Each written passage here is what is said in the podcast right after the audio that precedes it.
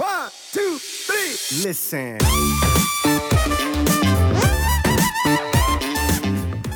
Einfach aus dem Grund heraus, dass du dir Hypertrophie musst du dir vorstellen wie ein Zug. Ja, also Hypertrophie oder Nettohypertrophie musst du dir wie ein Zug vorstellen, nicht wie ein Auto. Ähm, sobald wir diese Nettohypertrophie ähm, ankurbeln, ja, den Stimulus setzen, die Adaptionen kommen, dann ist es wie ein Zug, der kommt langsam in Fahrt. Ja, und irgendwann hat er richtig Momentum und hat seine Reisegeschwindigkeit erreicht. Ja, und dann ist es auch so, dass er langsam ähm, wieder ausrollt, sozusagen, nicht wie ein Auto startet, losfährt, bremst, ja, sondern es ist, ähm, ja, entsprechend, soll, so sollte man sich das aus meiner Sicht eher vorstellen. Ähm, und vier Wochen ist aus meiner Sicht so der Zeitraum, wo der Zug dann noch nicht mal die Reisegeschwindigkeit erreicht hat. Das heißt, da kommt noch nicht so viel warum an Momentum, an Nettohypertrophie.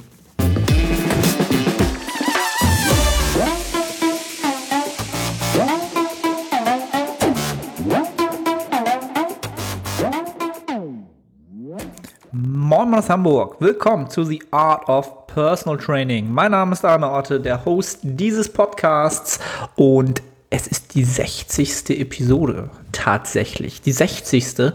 Den Geburtstag müssten wir allerdings klar verpasst haben. Das müsste eigentlich im Juli gewesen sein. Wenn ich mich recht entsinne, habe ich den Podcast letztes Jahr zum 1. Juli gestartet. Oder habe ich zum 1. Juli ähm, neues Gewerbe angemeldet für das Online-Coaching. Ich weiß es gar nicht mehr. Auf jeden Fall war für mich immer der 1.7.2018 der Startdatum für The Art of Personal Training. Ähm, ja, 60 Episoden sind wir jetzt schon in. Es wird heute eine, noch eine weitere ähm, ja, QA-Episode geben. Ihr habt wieder ordentlich Fragen ähm, in die Instagram-Story gehauen und mittlerweile auch das äh, Google-Formular ähm, fleißig genutzt. Ähm, ich werde das mal zeitnah in meine Instagram-Bio stellen, damit ihr das findet. Für alle, die sich jetzt fragen, hm, ich habe das Formular gesucht, aber nicht gefunden, ähm, da werde ich es äh, entsprechend hinterlegen, damit ihr eure ja, längeren Fragen, ausführlicheren Fragen entsprechend dort stellen könnt, weil Instagram ist da natürlich mal sehr, sehr ja, beschränkt. Ähm, ich weiß, einige von euch sind da smart und machen es dann über zwei, drei Antworten, aber das ist dann mal schwer zu identifizieren für mich im Nachgang. Ähm, ja, kurzes Update meinerseits, wie ich es immer äh, gerne tue hier. Ähm, was ist letzte Woche passiert? Ähm, eigentlich nichts dramatisch Spektakuläres. Ähm, wer meine Instagram-Story gesehen hat, weiß, ich hatte, äh, na, ich hatte keinen kein Autounfall, aber ähm, hatte kurz das Gefühl, meine Motorhaube fliegt mir weg und ich, äh, das Auto hebt ab, wie so ein Speedboat, wenn die zu viel äh, Geschwindigkeit aufnehmen. Kurzen Schock gehabt, das war am, ja heute, jetzt wenn ich es aufnehme, am Mittwoch das war eigentlich schon so das Spannendste, was bei mir ähm, im Leben passiert ist. Und wenn es jetzt rein ums Training geht, ähm, ja, bin ich jetzt in der zweiten Woche des dritten Mesozyklus hintereinander. Ähm, Massing Mesozyklus High Volume, ähm, hohe Wiederholungszahlen teilweise hintereinander. Ähm, bin ich jetzt mittendrin und ähm, ja, was soll ich sagen? So langsam ist die, die Readiness äh, nicht mehr ganz so stark vorhanden. Also Readiness in Form von wie viel Lust habe ich aufs Training, ähm, wie fieber ich auf ein Training hin. Ähm, ja, die ist mittlerweile natürlich nicht mehr ganz so hoch. Was nach so langer Zeit, also ich glaube, wir haben jetzt zweimal pro Mesozyklus fünf Wochen akkumuliert, also angesammelt eine Woche Deload, sind zwölf Wochen, äh, jetzt 13, 14, 14. Woche, ja, hintereinander die Loads mal abgezogen nochmal. Ähm, ja, da ist die, die Readiness natürlich nicht mehr ganz so hoch und auch der, der Drive nicht mehr ganz so hoch. Natürlich werden die Trainings trotzdem absolviert, äh, trotzdem wird entsprechend ähm, ja, darauf hingearbeitet, Progression entsprechend zu sich kommen zu lassen. Und äh, das passiert auch wunderbar. Tatsächlich für, dafür, dass der dritte Mesozyklus ist, sogar fast mit am produktivsten vom Start weg. Erste Woche gleich ähm, ich glaube, ja, fast überall PRs, äh, auf jeden Fall Wiederholungszahlen PRs, Rap-PRs, wie man es im Englischen so schön nennt, Personal Records, verbuchen können, bei trotzdem entsprechender Auslastung von nur drei bis vier Raps in Reserve. Ähm, was definitiv ein sehr, sehr positiver Indikator dafür ist, dass ja wahrscheinlich Nettohypertrophie in den letzten zwei Mesozyklen bei rumgekommen ist.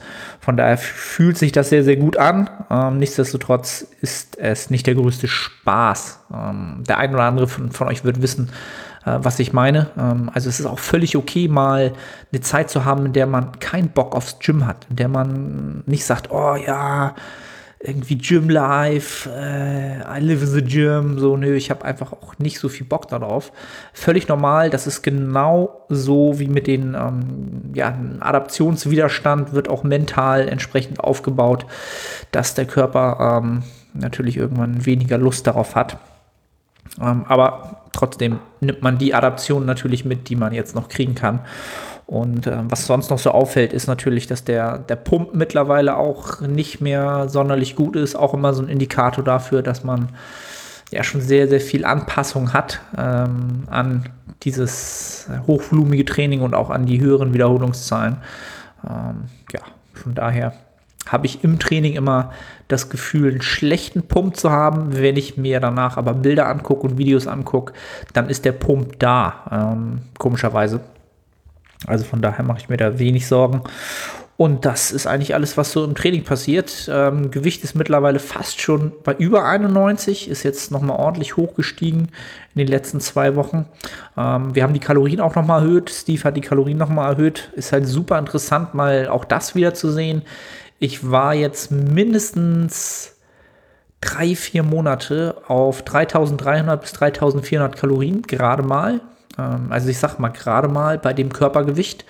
Und ähm, um da nochmal so voll, der Vollständigkeit halber habe ich so im Schnitt, im Wochenschnitt so 10.000 bis 11.000 Schritte äh, täglich. Ne? Also nicht in der ganzen Woche, sondern ein Schnitt von täglich 10.000 bis 11.000 Schritte. Schritten. Und ähm, dafür finde ich die Kalorienmenge halt echt sehr, sehr überschaubar. Und ähm, da war ich halt auch schon höher, da waren wir auch schon höher, bei, bei 3500 plus. Ähm, habe aber die letzten Monate nicht mehr gebraucht. Sehr, sehr interessanterweise. Ähm, eine sehr, sehr interessante Beobachtung. Mittlerweile ist jetzt der Punkt gekommen, wo wir auf 3,4 bis 3,5 wieder hochgegangen sind. Und ähm, jetzt geht das auch steil bergauf mit den äh, Gaining Rates sozusagen. Ähm, da gab es so eine kleine Stagnation und ich bin auch so ein bisschen zurückgefallen nach dem Italienurlaub, wo ich eine Woche krank war ähm, oder fast anderthalb Wochen krank war. Da ist das Gewicht ordentlich in, in den Keller gegangen. Ähm, und ja, jetzt sind wir wieder im Netto Plus mit dem Körpergewicht. Ähm, ja, ansonsten von der Lebensenergie fühle ich mich eigentlich echt super. Ähm, es ist meistens sehr produktiv äh, außerhalb des Gyms und ähm, das ist auch gut so, denn ja, geschäftlich steht ein neues Projekt an, ähm, wo es jetzt noch nicht so viel zu sagen gibt, aber ähm, ja, wo auch äh, Energie reingesteckt werden muss, zeitnah. Und von daher bin ich froh, dass ich da jetzt äh, auch in einem guten ähm, Energieniveau bin, um damit loszulegen. Da werdet ihr dann, wenn es soweit ist, natürlich mehr von erfahren. Und ansonsten steht, glaube ich, in 17 Tagen, ziemlich genau, habe ich heute mit einer Klientin äh, beim Personal Training ausgerechnet, äh, der nächste Trip an der nächste Trip in die USA. Julia und ich werden nochmal an die Westküste fliegen und von San Francisco nach LA runterfahren, den Pacific Coast Highway. Und da zwei, drei Stationen mitnehmen. Ganz entspannt diese Strecke nochmal machen. Die haben wir zwar 2013 schon mal gemacht, allerdings von LA nach San Francisco hoch. Und das auch nur am einem Tag, glaube ich. Ähm, und jetzt haben wir halt äh, ja wirklich eine Woche Zeit, mal ganz in Ruhe uns da alles anzuschauen. Halt wunderbar, unglaublich schöne ähm, ja, Kulisse, Natur, Atmosphäre, Vibe. Kalifornien hat halt was ganz Besonderes. Für uns beide sowieso, wir lieben Kalifornien und ähm, ja, ja. Das steht an. Bis dahin wird der Mesozyklus noch gnadenlos ausge, ja, ausgemaxt, kann man das so sagen. Ähm, ja, da wird nochmal alles rausgeholt, denn ähm, ja, dann wird wahrscheinlich eine Maintenance-Phase anschließend kommen, ähm, worauf ich mich auch schon dann, was heißt so nicht ein bisschen freue, aber wo ich ja auch äh, zuletzt mich deutlich mehr belesen habe in dem Bezuge und ähm, ja, die Vorteile jetzt ganz klar nochmal vor Augen habe. Und das wird dann wahrscheinlich anstehen. Das ist eigentlich so alles, was bei mir los ist. Äh, ansonsten geht es jetzt bei euch in die Fragen hinein. Und äh, ich fange mal erstmal mit den Instagram-Fragen an. Ähm, zum Beispiel fragt, der Gander Max fragt, wie oft lässt du dir Videos von Übungen deiner Klienten schicken? Thema Technikcheck. Sehr, sehr gute Frage. Ähm, prinzipiell gibt es da bei mir zwei Varianten oder zwei ähm, Optionen, wie man das Ganze macht. Ähm, ich freue mich über jeden, jedes Video, ähm, was ich optimieren kann, also jede Übung, die ich optimieren kann, meiner Online-Klienten. Ähm, und es ist so, ich habe eine Facebook-Gruppe, eine geschlossene Facebook-Gruppe nur für Coaching-Klienten. Und dort äh, können die Klienten ihre Videos hochladen. Und da entsprechend kriegen sie dann Feedback von mir und das ist natürlich auch mal sehr hilfreich für alle anderen Klienten, die entsprechend auch in der Gruppe sind und können sich da natürlich auch noch mal so Input holen. Ähm, und für die Klienten, die ähm, es bevorzugen, Facebook nicht zu nutzen, gibt tatsächlich Menschen, äh, die kein Facebook haben, die schicken mir das ganz einfach als ähm, Video, auch als ungelistetes Video über als ungelistetes YouTube-Video. Und dann korrigiere ich das immer im Check-in entsprechend das sind so die zwei Optionen. Und ähm, wie gesagt, das ist unglaublich mächtig. Also es ist sehr, sehr, sehr, es kann einen enormen Unterschied ausmachen, wenn man Kleinigkeiten immer wieder anpasst. Immer wieder anpasst. Äh, Mache ich genauso, wahrscheinlich noch viel zu selten ähm, äh, mit Steve. Aber wenn ich es mache, habe ich immer wieder was gelernt und man kriegt immer wieder Input. Und das, ähm, ja. Aufruf an alle Klienten, ähm, die jetzt den Podcast hören ballert wieder eure Videos in die Facebook-Gruppe oder schickt sie mir zu. Ich freue mich jedes Mal. Das zu dem Thema. Ähm, dann fragt Sascha 1900, wie betreibe ich effektiv Cardio zur Fettverbrennung? Wenig Fortschritt bei fünfmal die Woche eine Stunde Fahrrad pro Woche. Ähm, die Frage ist, oder jetzt kommt wieder der Punkt, wo Arne sich fragt, worauf äh, die Frage entsprechend hinausläuft oder was ich mich wieder frage. Ähm, Fettverbrennung ist halt ein Thema. Fettverbrennung passiert die ganze Zeit. Ähm, wir bauen die ganze Zeit Fett auf und wir bauen die ganze Zeit Fett ab. Hört sich erstmal sehr, sehr komisch an, ja. Aber ähm, das sind Prozesse, die ja, im Körper immer stattfinden. Ja, wenn du was isst, ja, wenn wir was essen, dann haben wir einen Kalorienüberschuss und wir speichern, es wird Fett eingespeichert, weil einfach ein Überschuss besteht. Ja, ähm, sobald wir halt entsprechend längere Zeit nichts gegessen haben, dann ähm, entsteht ein Kaloriendefizit und wir verbrennen Fett, ja, oder oxidieren Fett oder brauchen es als Energiequelle entsprechend. Und ähm, das, was du suchst, was dir ähm, die Effektivität bringen wird, ist dein Energiebilanz entsprechend als allererstes zu betrachten und zu schauen, ähm, warum fünf Stunden Cardio die Woche, so wie ich es jetzt sehe, entsprechend ähm, nicht so viel Energie verbrauchen als dass es ein tatsächliches Energiedefizit pro Tag, pro Woche oder pro Monat ergibt. Ja, das heißt, du wirst wahrscheinlich zu viele Kalorien aufnehmen unter Umständen. Das könnte einer der Gründe sein. Ähm, was ich aber viel mehr vermute, also das mit einer der Gründe, was ich viel mehr vermute, was ich ganz oft sehe, ist halt, wenn man exzessiv Cardio macht und fünf Stunden Cardio pro Woche sehe ich halt schon, ähm, das ist halt eher was für Damen in der Wettkampfvorbereitung. So, da könnte man das nochmal als ja, nötig ansehen. Ansonsten gibt es da halt wahrscheinlich bessere Wege. Äh, was da immer, was man sich da vor Augen rufen muss, ist halt, wenn du eine Stunde Cardio machst, mm, egal ob das jetzt High Intensity, mittlere Intensität oder Low Intensity ist, ähm, das bringt immer oder häuft immer Ermüdung an. Ja? Und das, was du jetzt verbrannt hast in der Stunde, das kompensiert der Körper gerne im Nachgang darüber, dass wir uns dann natürlich wieder weniger bewegen. Ja? Der Körper mag es nicht aus seiner Homöostase rausgeschossen zu werden über eine Stunde extremes Cardiotraining. Mal als Beispiel, du machst jetzt eine Stunde Cardiotraining auf dem Fahrrad, verbrennst 600 Kalorien um die Mittagszeit, keine Ahnung, in der Mittagspause oder wie auch immer und den Rest des Nachmittags bewegst du dich halt deutlich weniger, als hättest du es nicht getan, ja? Und so kompensierst du oder kompensiert der Körper dieses Mehr an Energie-Output, ja, und holt sich das dadurch zurück und hast vielleicht statt den 600 ähm, er spart danach im Nachgang, in dem, im Nachmittag nochmal 400 ein, dadurch, dass du nur noch auf der Couch rumliegst oder dich nicht mehr bewegst und bei der Arbeit nicht mal mehr auf Klo gehen möchtest, weil du so müde bist. Ähm, und hast dann vielleicht nur noch ein effektives Defizit geschafft von 200. Und da hapert es dann an der Effektivität. Also das ist der Effekt, den ich ganz oft sehe. Cardio-Training ähm, ja, kommt halt immer mit Ermüdung einher und der Körper holt sich ganz oft ähm, ja, das, was er mehr verbrauchen musste, passiv, ohne dass man es merkt, gerne mal wieder. Ja, das wäre so meine, äh, wäre so meine 5 Cent zu der Geschichte. Also erstmal Energiebilanz checken, Kalorienbilanz checken, ähm, warum das nicht klappt und sonst nochmal schauen, ob das der Fall sein könnte, dass du zwar viel Cardio machst, aber sich trotzdem drumherum sehr, sehr wenig bewegst unter Umständen. Dann, ähm, ja, könnte die Effektivität deutlich höher gehen, wenn du das beobachtest und es dann natürlich abstellst. Ähm, ja, das soweit dazu. Dann fragt der Pancake Laurenz, auch genialer äh, Instagram-Name, deine Meinung zum Oxygen Gym in Kuwait. Ähm, ja, für alle Zuhörer, die nicht wissen, was das ist, das Oxygen, Oxygen Gym in Kuwait. Ähm, auch das ist jetzt nur mein, mein Hörensagen, ich bin da kein Experte ist, glaube ich, ein Gym, was von den, ähm, wenn ich jetzt richtig liege, könnt mich gerne korrigieren, wenn es komplett falsch ist, so habe ich es halt verstanden oder gehört, ist von den äh, entsprechenden, na, wie heißen sie, von den Scheichs in Kuwait entsprechend, glaube ich, finanziert, um sich halt die besten Bodybuilder der Welt äh, heranzuzüchten.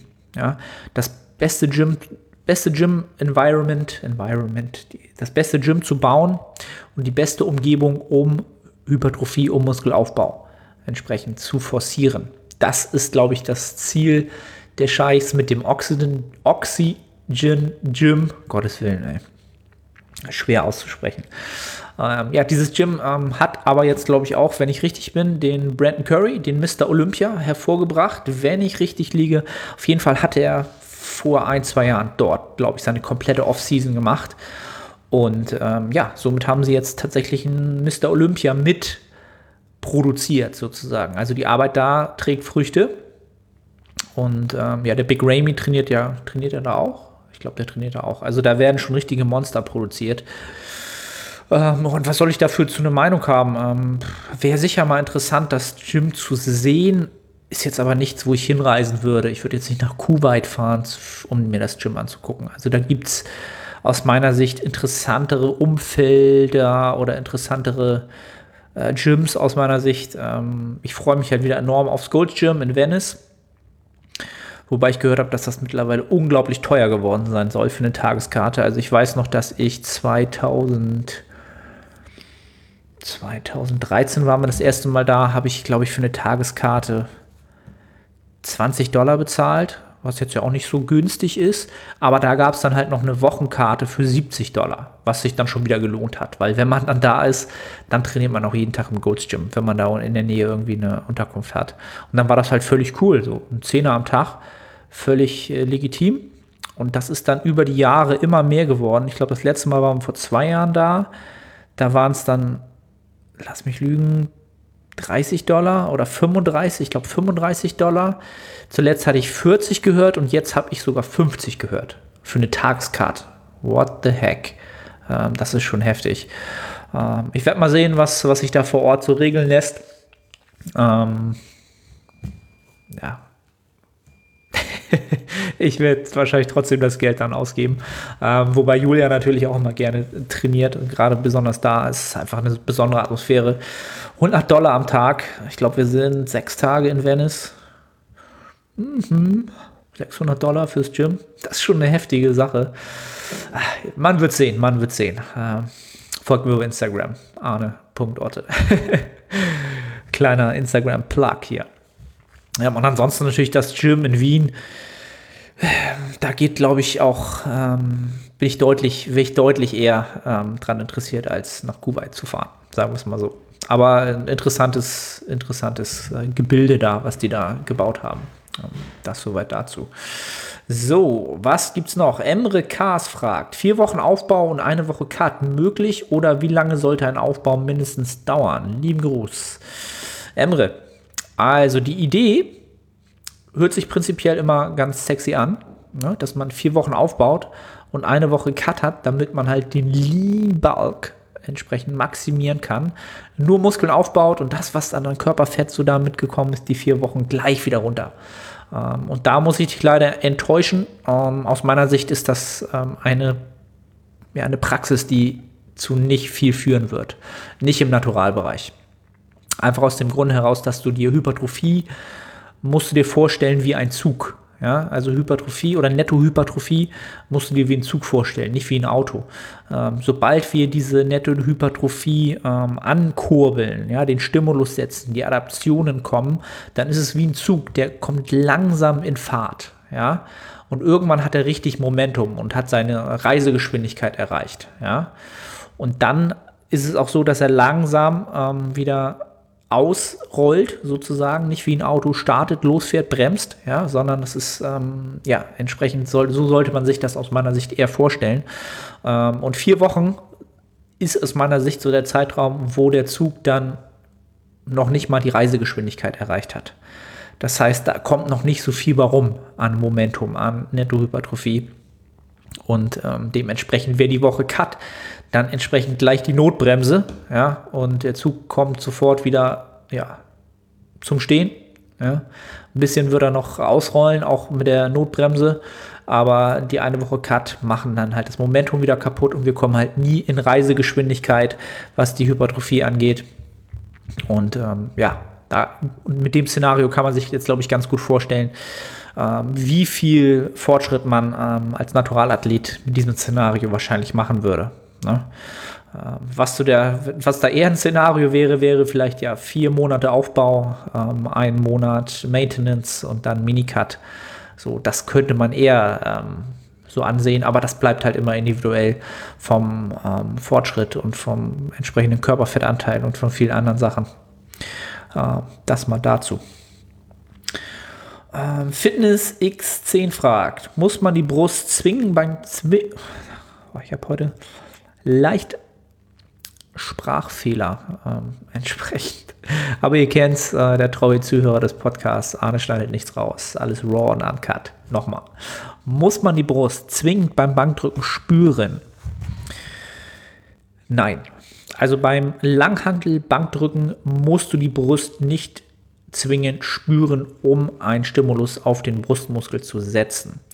Ähm, kann man sich quasi so vorstellen, ich würde das Ganze unterscheiden in ähm, ja, Übungen, Grundübungen, Mehrgelenksübungen, Compound Lifts im Englischen nennt man sie, bei der es primär für mich in erster Linie nicht um die Mind-Muscle-Connection geht und um die Verbindung zum Muskel, sondern darum, dass ich sie sauber ausführe in einer entsprechenden Range of Motion, die äh, produktiv ist, ja, die eine höchstwahrscheinlich starke Aktivierung aller Muskelfasern des Muskels entsprechend ähm, ja, benötigt oder äh, ja, voraussetzt.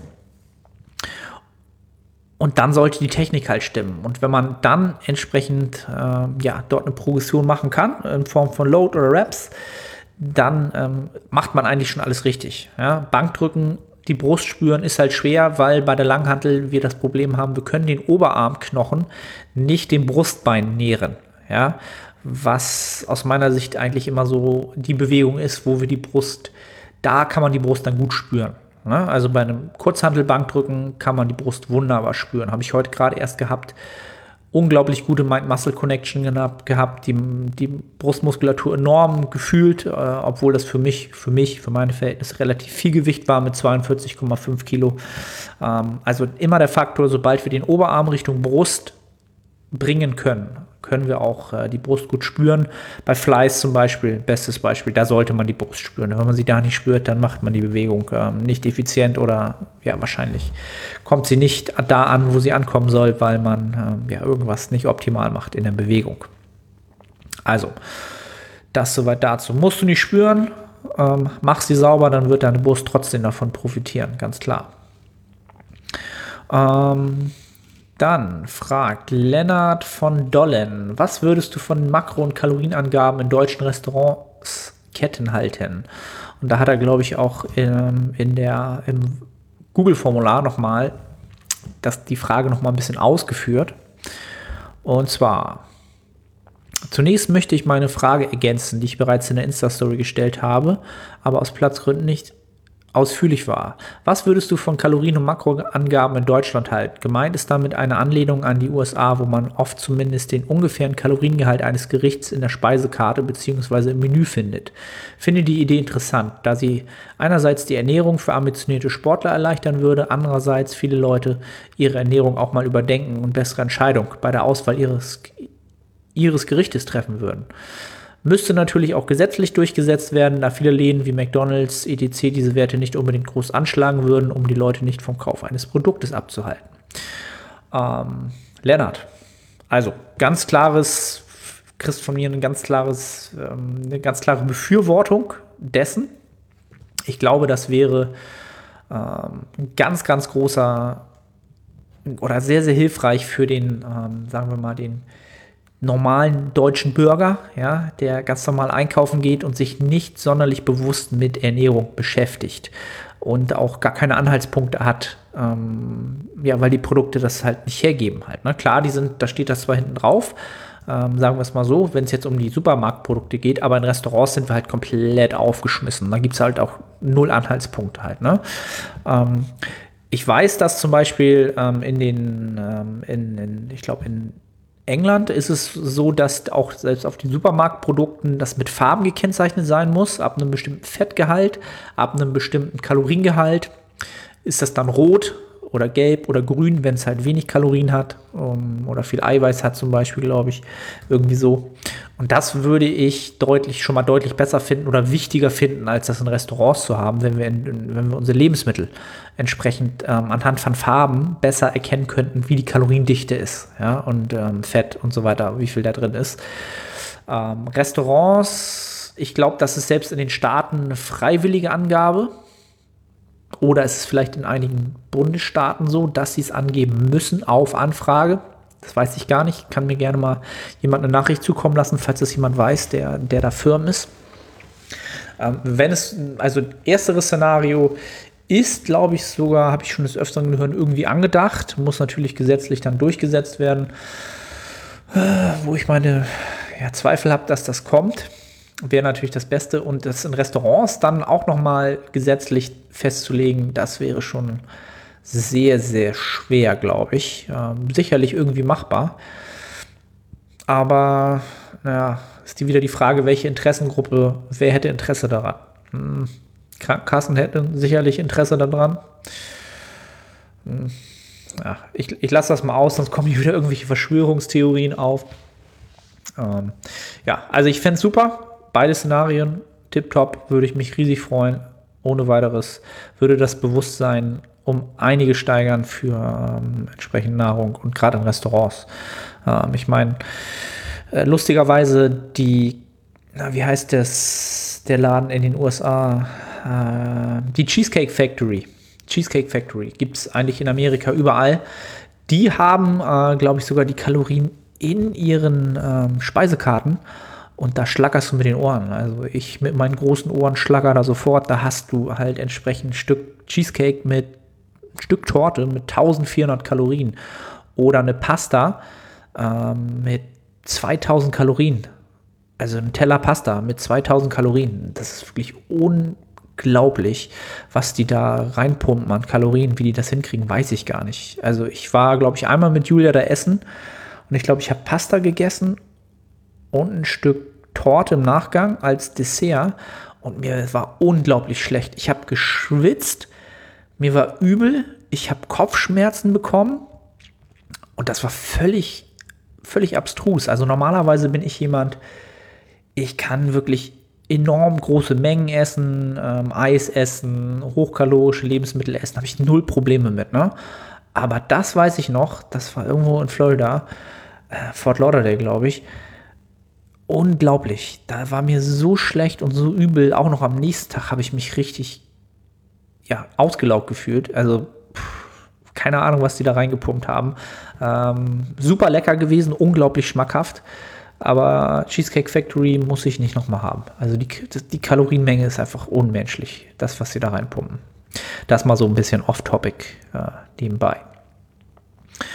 So, dann fragt Florian Wegner, wie lange pausieren bei Übertrainingssymptomen? Florian, uh, Übertraining. Ähm, hm, bin ich nicht der Experte. Also bin ich, glaube ich, der falsche Ansprechpartner.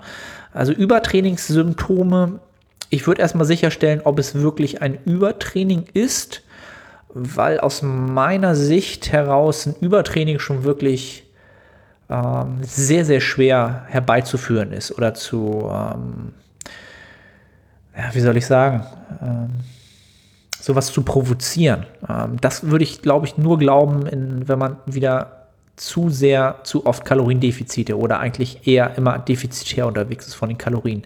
Dann kann ich mir schon vorstellen, dass so eine Art von Übertraining schnell mal vorkommt, aber rein vom Training mit Krafttraining, das wird schon sehr, sehr schwer aus meiner Sicht. Ähm, und von daher kann ich dir auch gar nicht dazu raten, wie lange man pausieren sollte, sondern ähm, erstmal die Symptome wahrnehmen, ähm, Arzt aufsuchen, ähm, am besten einen Sportarzt, jemand, der mit Sportlern zu tun hat, das bestmöglich das Szenario erklären und ähm, ja, sich da ähm, Hilfe und Expertise holen. Da bin ich hier nicht der Richtige dafür. Ähm, sollte dem wirklich so sein, gute, gute Besserung, werd schnell wieder fit und ähm, ja, just the best for you. Mm. Dann fragt Beaches.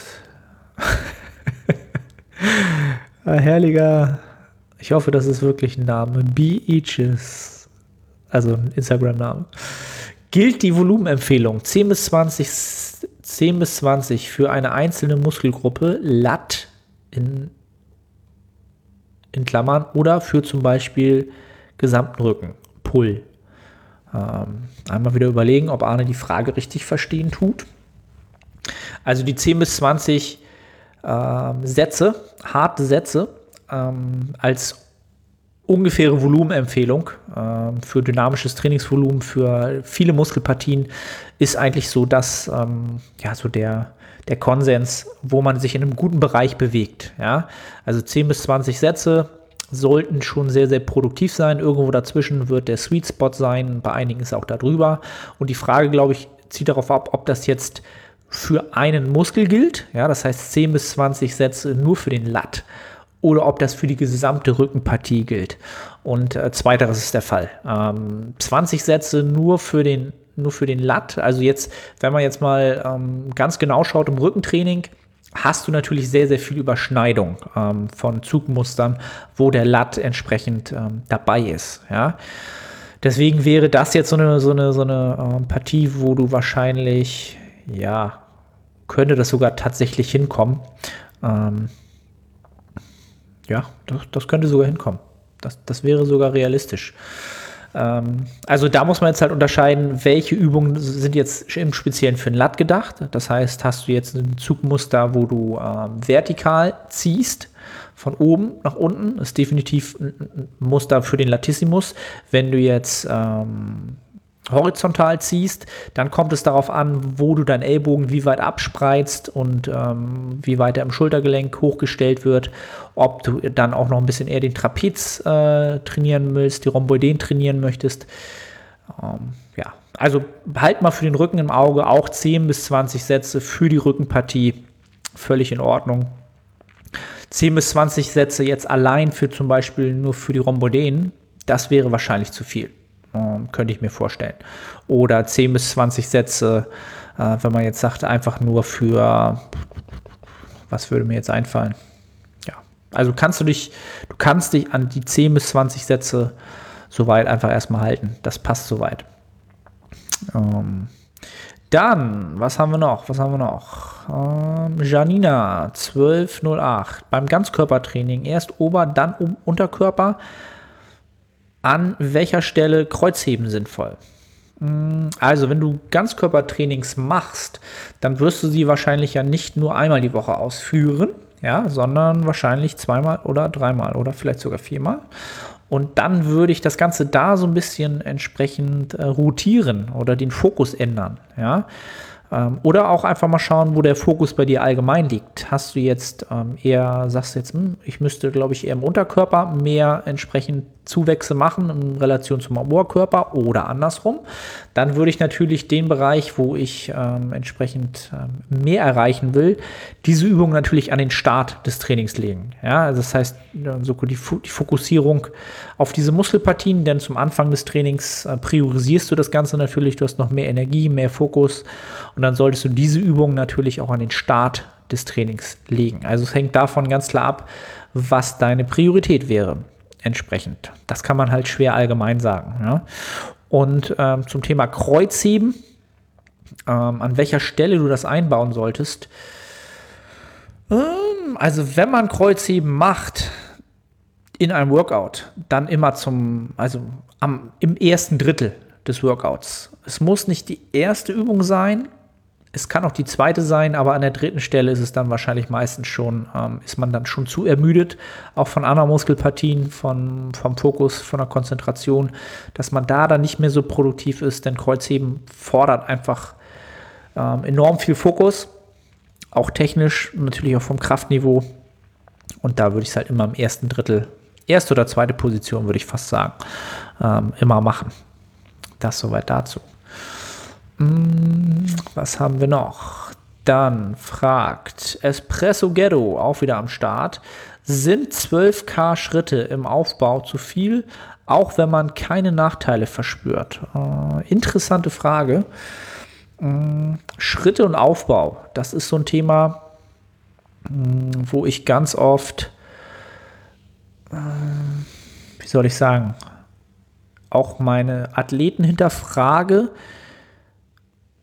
sind die Schritte nur dem geschuldet oder wenn größere Schrittmengen zusammenkommen, sind die Schritte nur dem geschuldet, dass es ähm, auch vonnöten ist. Das heißt, ich musste mich von A nach B bewegen zu Fuß oder habe ich es vielleicht unterbewusst auch ein bisschen gemacht, um wieder mehr Energie zu verbrennen, also um wieder äh, Energieoutput zu haben, damit ich mich wohler fühle mit dem Kalorienüberschuss oder den Kalorienüberschuss vielleicht auch so ein bisschen versuche zu maskieren, unterbewusst.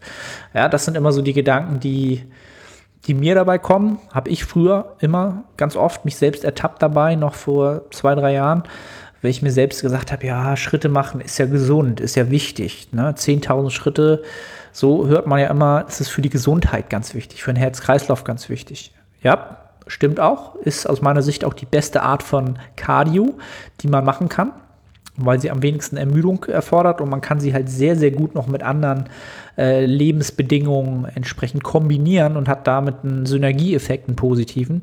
Aber, und jetzt kommt das Aber, entsprechend, wenn ich halt im Muskelaufbau bin und Kalorienüberschuss bin, kann es natürlich auch schnell dazu kommen, dass ich mir mich selbst torpediere ja, indem ich halt äh, Schritte mache, die ich nicht machen müsste, mit der falschen Intention, ja. Und dann wird es halt ganz oft so, dass man natürlich mehr essen muss. Mehr essen heißt natürlich auch wieder mehr Aufwand. Ich muss das Essen zubereiten, ich muss, äh, ich muss es kaufen, es kostet mich Geld. Ähm, es sind halt alles immer so Sachen, das hat alles so seine Für- und Nach Vor- und Nachteile. Ähm, aber bei der Schrittmenge von 12.000 Schritten, ähm, da würde ich es jetzt nicht als äh, Nachteil sehen bei der Menge, glaube ich nicht. Ähm, ich bin ja selbst so zwischen 10 und 12.000 Schritten, also bei 11 im Schnitt. Ähm, und das sind halt auch wirklich nur die Schritte, die ich, oder fast nur die Schritte, die ich äh, will, oder unwillkürlich kann man das so sagen, die ich machen muss, die ich beruflich machen muss. Durchs Personal Training, zum Auto laufen, ähm, ins Parkhaus laufen ähm, solche Geschichten.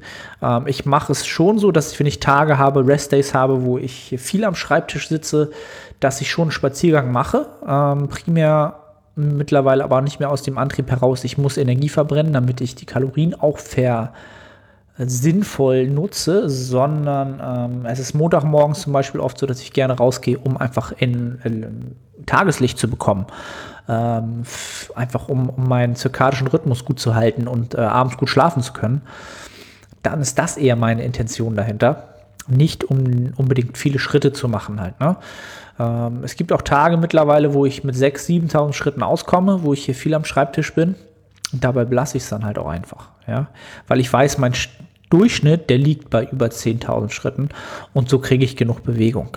Ja, also man, da kommt es wieder jetzt so ein bisschen drauf an, aus welcher Intention heraus mache ich Schritte. Ja, will ich jetzt Energie verbrennen? Hm, dann hast du im Aufbau sicherlich eher so ein bisschen torpedierst du das Ganze, machst du es einfach aus dem, äh, aus dem Grund heraus, weil du es sowieso tun musst, weil du jetzt kein Auto hast und viel zu Fuß unterwegs bist, dann ist es eh egal, weil du kannst es eh nicht anders äh, bewerkstelligen. Das sind so meine, äh, Gedankengänge zum, äh, zu Schritten und zur, zur Massephase, wenn man das wieder so nennen kann. Ähm, dann, ähm, auch Pancake Lorenz hat auch noch gefragt, zweimal am Tag trainieren, einmal große und eine kleine Muskelgruppe. Deine Erfahrung?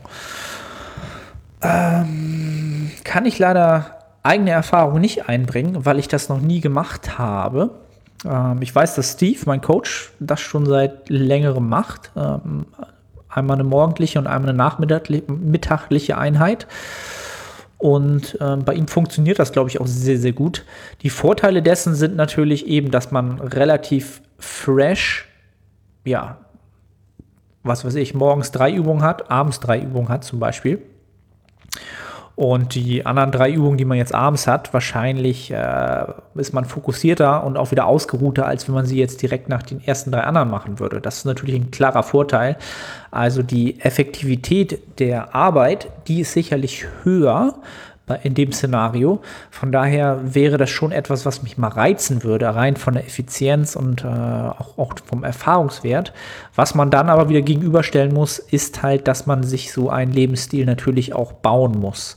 Das heißt, jemand, der einen normalen Angestelltenjob hat, wo er sich seine Zeit nicht selber ein, einteilen kann, äh, für den sehe ich das nicht als praktikabel an. Ähm, einfach aus dem Grunde heraus, man müsste halt sehr früh aufstehen ja, und direkt nach der Arbeit wieder trainieren. Denn auch in so einem zwei, wenn man zweimal am Tag trainiert, dann wird nämlich auch die Pre- und Post-Workout äh, Nutrition, also die Mahlzeiten, wie man sie timet, wird dann schon deutlich komplizierter, so dass es halt gut funktioniert. Ähm, und das macht das Ganze natürlich in Gänze viel, viel komplizierter. Ja, hat man jetzt aber so ein Szenario wie Steve, oder ähm, ja, wie Steve, der halt nur Online-Coach ist und sich seine Arbeit halt komplett einteilen kann. Also er hat sich das Leben ja so kreiert, dass er so trainieren kann. Dann funktioniert das sicherlich auch gut. Und dann hat das auch keine Nachteile äh, in dem Sinne, sondern wahrscheinlich nur Vorteile. Man muss natürlich zweimal ins Gym gehen, man muss zweimal duschen. Also gar keine Nachteile gibt es auch nicht, aber keine, die jetzt groß äh, äh, jetzt für, die, für den Hypertrophie-Reiz negativ wären, sagen wir es mal so, ja. Ähm, von daher, ähm, ich würde es sicherlich mal ausprobieren, aber ich habe halt aktuell auch kein, ja, kein, keine Lebensumstände, die das ermöglichen würden halt. Ne? Ich habe ja, bevor wir diesen Mesozyklus gestartet haben, ähm, fünf Trainingstage gehabt. Da sind die Einheiten schon sehr lang geworden bei dem Trainingsvolumen, was ich halt absolvieren muss und will.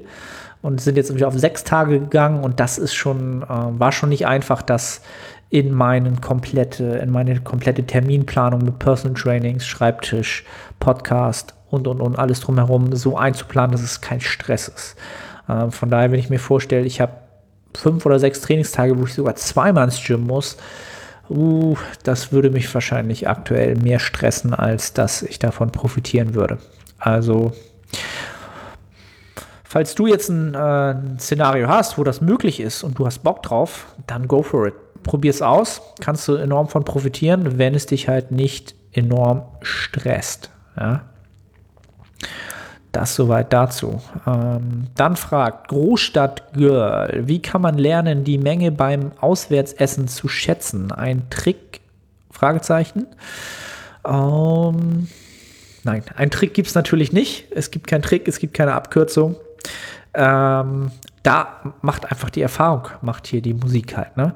Je öfter man das Ganze macht und je öfter man etwas schätzt, desto besser wird man da drin. Ne? Das ist einfach Übung. Ne? Ähm, Ob es dann am Ende stimmt, weiß man sowieso nie. Ja? Aber je öfter man es macht, desto mehr kriegt man Sicherheit und desto mehr ist man auch, ähm, wie soll ich sagen, vertraut man seiner Einschätzung. Ja? Beim ersten Mal hat man halt gar keine Ahnung, gehst das erste Mal zum Asiaten und holst dir einen Curry und denkst, uh, wie viel Fett ist da drin? Da ist ja Curry, äh, Currymilch, ähm, äh, Kokosmilch drin. Hab keine Ahnung. Ähm, einfach mal bei Fitnesspal Kokosmilch äh, gucken, dann einschätzen, wie viel Milliliter sind das ungefähr. So kann man sich das ganz gut so zusammenrechnen, ne? wenn man da einfach gar keine Ahnung hat. Einfach mal bei Fitnesspal so die Ingredients, die man schätzt, die da drin sind ähm, eingeben und dann hat man natürlich so einen ungefähren Wert zur Hand. Ne? Sonst kann man natürlich auch immer fragen, also in jedem Restaurant. Um, ganz klar einfach sagen, ich möchte zum Beispiel mit wenig Öl haben oder wenig Fett oder einfach auch mal fragen halt. Ne? Also wir haben es ja mal, oder Tapi hat das ja, glaube ich, mal bei New Saigon gemacht, mit, mit Oscar, glaube ich, zusammen. Ganz klar gefragt, wie viel Eier tut ihr da rein und wie viel Fleisch kommt da rein und äh, welche Kokosmilch ist das und kann ich die mal sehen? Und äh, so hat man, das kann man natürlich machen, wenn man es ganz genau wissen will. Aber ich würde es einfach, wenn man einfach mal schätzt und ähm, ja, dann mit der Zeit merkt man einfach, ob man da richtig lag oder nicht richtig lag, wird man eh nicht erfahren. Sobald man anfängt zu schätzen, wird man mit der Zeit halt immer besser da drin. Ähm, ja, da gibt es leider keinen Trick, sondern es öfter machen und dann wird man, wird man sowieso besser da drin. So, habe ich noch was vergessen? Kananduro fragt, ist es schlimm, wenn beim Bankdrücken mein Kopf bei der letzten schweren Wiederholung abhebt? Interessante Frage weil ich das gerade heute bei mir auch gesehen habe. Äh, ich habe mich ja gefilmt bei den Kurzhandelbankdrücken im Topsatz, im Topsatz, im Topsatz. Und da habe ich es bei mir auch das erste Mal wieder gesehen, dass ich in Wiederholung 5 von 8 den Kopf gehoben habe. Ja, viele von euch werden es jetzt kennen. Man hat ein relativ schweres Bankdrücken und irgendwann hat man den Drang, den Kopf, während die Handel runtergeht, schon zur Handel hochzubringen. Einfach weil man jetzt von den Augen näher schon mal an die Handel ran will. Oder ich habe keine Ahnung, was der Mechanismus oder was einen da so triggert, das zu machen. Ähm, also prinzipiell ähm, ist das sicherlich nichts, was man immer machen sollte. Ähm, wenn du jetzt genügend Rumpfspannung hast, ja, und ähm, Rumpfspannung heißt, du hast eine Brücke gemacht, Bauchgesäßmuskulatur ist auf Spannung, ähm, der komplette Körperkern ist auf Spannung, dann wird das bei einer Wiederholung jetzt nicht sonderlich dramatisch sein, wenn das passiert. Ja, bei der letzten zum Beispiel. Es ist natürlich sicherlich nicht die ideale Technik, aber da wird jetzt nichts groß passieren. Passiert es öfter, dann würde ich mir schon ein wenig Sorgen machen, ähm, je nachdem, wo du die Handel ablässt, ob es dann für die Halswirbelsäule doch nicht zu einer zu starken Belastung kommt und man sich schnell mal einen Wirbel einklemmt oder vielleicht sogar einen Schaden an der Wirbelsäule kriegt, wenn man es zu oft immer macht. Halt, ne? Da würde ich dann schon aufpassen. Ähm, ja, also immer wieder filmen, gucken, mache ich es, mache ich es nicht. Ähm, sollte keine Angewohnheit werden, die man immer hat, weil es, glaube ich, auch ähm, einen vom, vom, vom, vom Gesamtprozess immer ablenkt. Ne? Wenn man da so den Kopf immer hoch und ab, hoch und ab. Äh, würde ich jetzt, glaube ich, nicht so befürworten, sagen wir es mal so. Ne? So, was haben wir noch?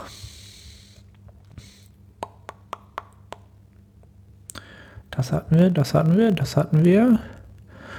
Ja, ich glaube, dann bin ich auch schon durch. Ne, da sind noch, da ist noch was. Auch Fitness Nico. Fitness Nico muss natürlich am Start sein, wie immer. Ich kann, hätte ich es vergessen können. Kann man morgens nüchtern trainieren und danach noch Cardio machen, wenn EAAs im Training? Hm, kann man machen. Kann man machen. Wirst du nicht von sterben. Ist, äh, ist es irgendwie nachteilig? Die Frage ist, was hast du abends noch gegessen? Ja? Wenn du abends noch eine große Mahlzeit hattest, eiweißreich, kohlenhydratreich, ähm, dann wird es unter Umständen ja so sein, dass du jetzt mit Glück gerade so von diesen Nahrungsquellen halt auch ähm, Energie bekommst, dass das alles im Blutkreislauf ist und du davon entsprechend ähm, ja, äh, damit haushalten kannst, ja? dass das sozusagen bereit steht. Ähm, und dann wenn du dann noch EAAs im Training trinkst, ja, um dann nochmal einen Protein-Spike zu haben, also die Muskelprotein-Biosynthese zu triggern, äh, hochzufahren, dann hast du die ja schon mal hochgefahren und wenn du dann noch Cardio machst, dann sollte da jetzt nicht groß gegen sprechen. Ähm, nö. Aus meiner Sicht ist das so in Ordnung. Äh, vielleicht eine kleine Mahlzeit vor dem Training, paar Kohlenhydrate wären vielleicht gar nicht so schlecht, aber auch das kommt wieder darauf an, wie lange du jetzt trainierst, wie hart ist das Krafttraining. Und wenn du danach noch Cardio machst, hast da zwischendurch die ERAs getrunken, ja, ist das jetzt nicht groß nachteilig aus meiner Sicht. Sollte jetzt natürlich nicht eine einstündige Cardio-Einheit sein. Oder irgendwie sowas, sondern wenn du 20 Minuten, 30 Minuten Cardio danach machst und danach wirst du dir wahrscheinlich eh eine Mahlzeit zuführen und auch wieder eine proteinhaltige Mahlzeit zuführen, dann ist alles cool. Dann solltest du dir keine großen Gedanken machen müssen. So, ich glaube, das war's jetzt aber. Oder ich übersehe hier irgendwas in den Screenshots? Nö. Nö, das war's. Also 50 Minuten sind wir wieder in. Wunderbar. Ähm, vielen, vielen Dank, falls ihr bis hierhin wieder zugehört habt. Ich glaube, ich war heute ein bisschen, äh, ja, wie soll man sagen, äh, durch den Wind, kann man das so sagen? Sprachlich durch den Wind. Aber nichtsdestotrotz, cool, dass ihr bis hierhin wieder am Start wart. Hier wieder die Bitte, der Appell an euch gerne bei iTunes eine Bewertung dalassen, äh, abonnieren, bei Spotify entsprechend ähm, und teilt das Ganze gerne wieder in eurer Instagram Story. Freue ich mich riesig, äh, reposte das natürlich wie immer gerne. Und ähm, ansonsten, ja, steht jetzt das GNBF-Wochenende an in Siegen, Deutsche Meisterschaft. Wenn der Podcast rauskommt, ist der Sieger schon gekürt. Ich bin gespannt. Ich werde auf jeden Fall vor Ort sein. Ähm, Freue mich schon riesig, möglichst viele bekannte Gesichter zu treffen.